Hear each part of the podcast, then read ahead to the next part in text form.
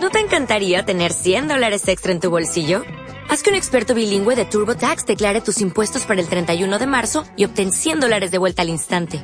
Porque no importa cuáles hayan sido tus logros del año pasado, TurboTax hace que cuenten. Obtén 100 dólares de vuelta y tus impuestos con 100% de precisión. Solo con Intuit TurboTax.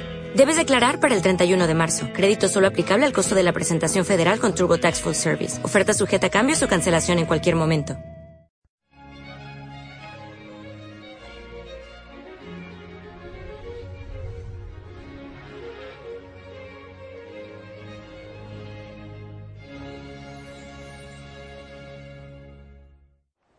Esta semana se ha presentado en Roma el Instrumentum Laboris del próximo Sínodo sobre la Familia que se celebrará en octubre.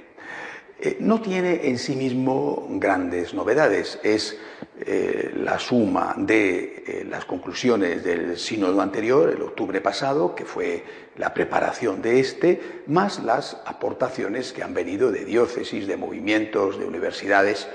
en esencia es un material de trabajo con el que va a comenzar el próximo sínodo, no es por lo tanto un resultado, sino el inicio, el material para que comience el debate. Y eh, quizá la única novedad es que en la cuestión de la homosexualidad queda claro el rechazo al matrimonio gay, aunque bueno, está ahí con alguna sutileza planteada la cuestión de, la homosexualidad en sí misma. También está planteado el debate, sigue planteado el debate abierto en torno a la comunión de los divorciados vueltos a casar.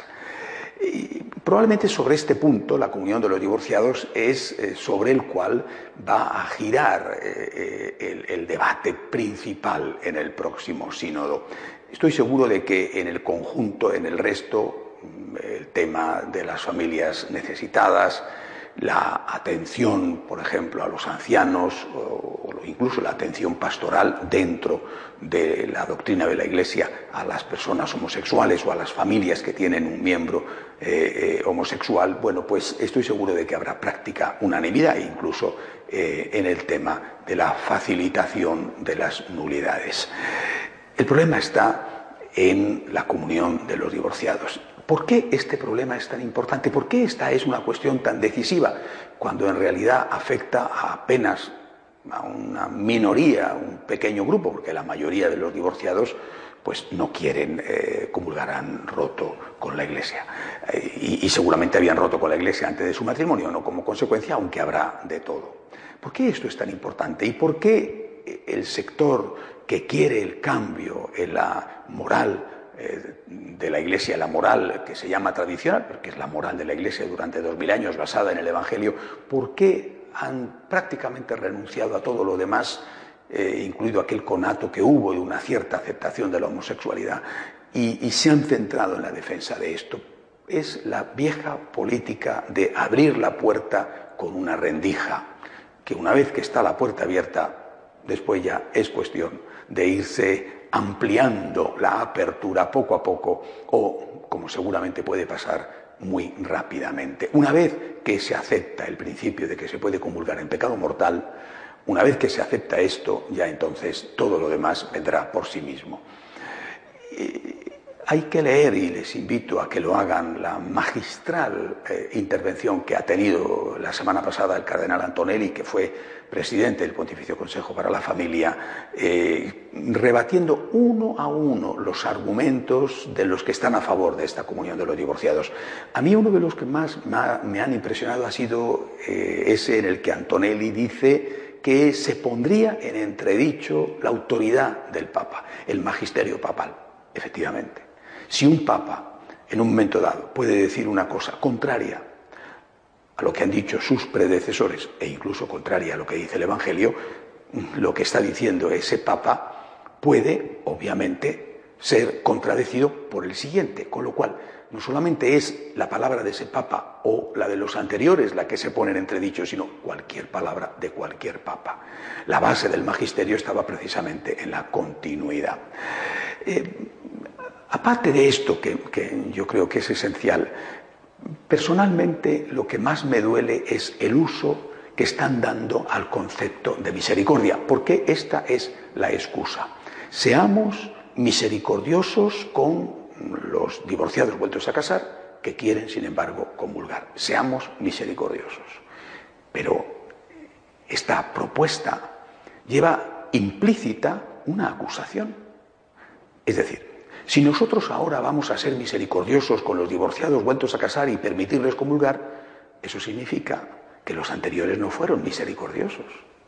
Es decir, Jesucristo no fue misericordioso porque a la adúltera le dijo no peques más, porque dijo de San Juan Bautista que le cortaron la cabeza por decir que el rey Herodes estaba cometiendo un adulterio al estar viviendo con la mujer de su hermano, y dijo de Juan Bautista el Señor que era el mayor de los nacidos de mujer. Jesucristo no fue misericordioso. San Pablo no fue misericordioso. Bueno, pero es que además tampoco fue misericordioso, por ejemplo, eh, Santo Tomás Moro, San Juan Fischer. Uno era eh, el canciller del rey, el primer ministro del rey Enrique VIII de Inglaterra, y el otro era el más importante arzobispo inglés.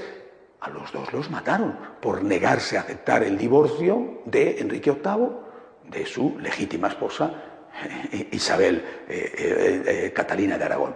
Es decir, cuando nosotros que estamos diciendo que hoy vamos a ser misericordiosos, porque vamos a hacer una cosa distinta de lo que hicieron antes, no solamente estamos poniendo en entredicho la autoridad de los pontífices anteriores, sino también estamos poniendo en entredicho su propia misericordia. Ni Jesucristo, ni San Pablo, ni San Juan Bautista, ni Enrique VIII, perdón, ni, ni Santo Tomás Moro ni San Juan Pablo II, que mantiene firmemente el veto a esta comunión, ni Benedicto XVI, que está vivo, fueron misericordiosos.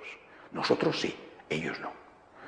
Lutero, cuando empieza la reforma, tiene la osadía, soberbia, de decir que antes que él nadie había interpretado bien la escritura. Llamó a todos los anteriores tontos.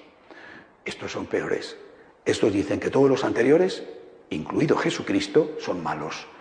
Hay que tener realmente mucha osadía para afirmar eso. Los anteriores a nosotros no fueron misericordiosos. Nosotros sí.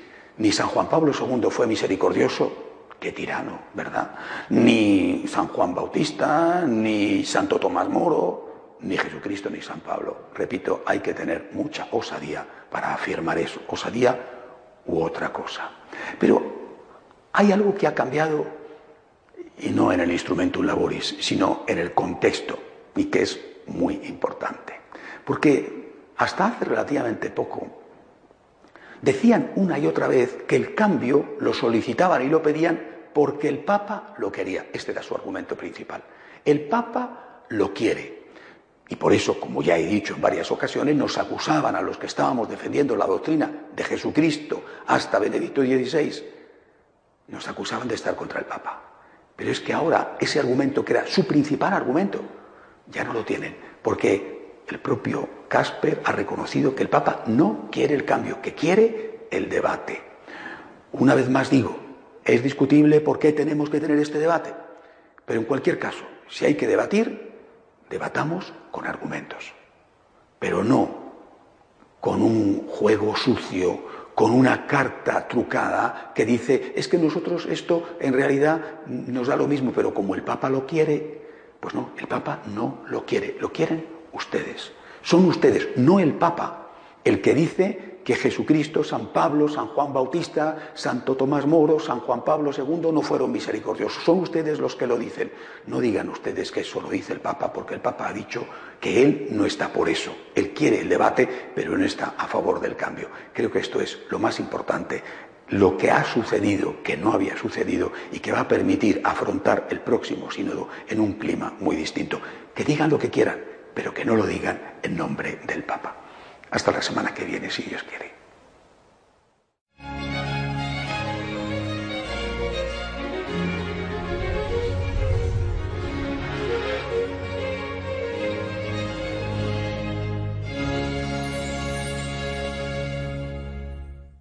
En Sherwin Williams somos tu compa, tu pana, tu socio, pero sobre todo somos tu aliado, con más de 6.000 representantes para atenderte en tu idioma y beneficios para contratistas que encontrarás en aliadopro.com. En Sherwin Williams somos el aliado del PRO.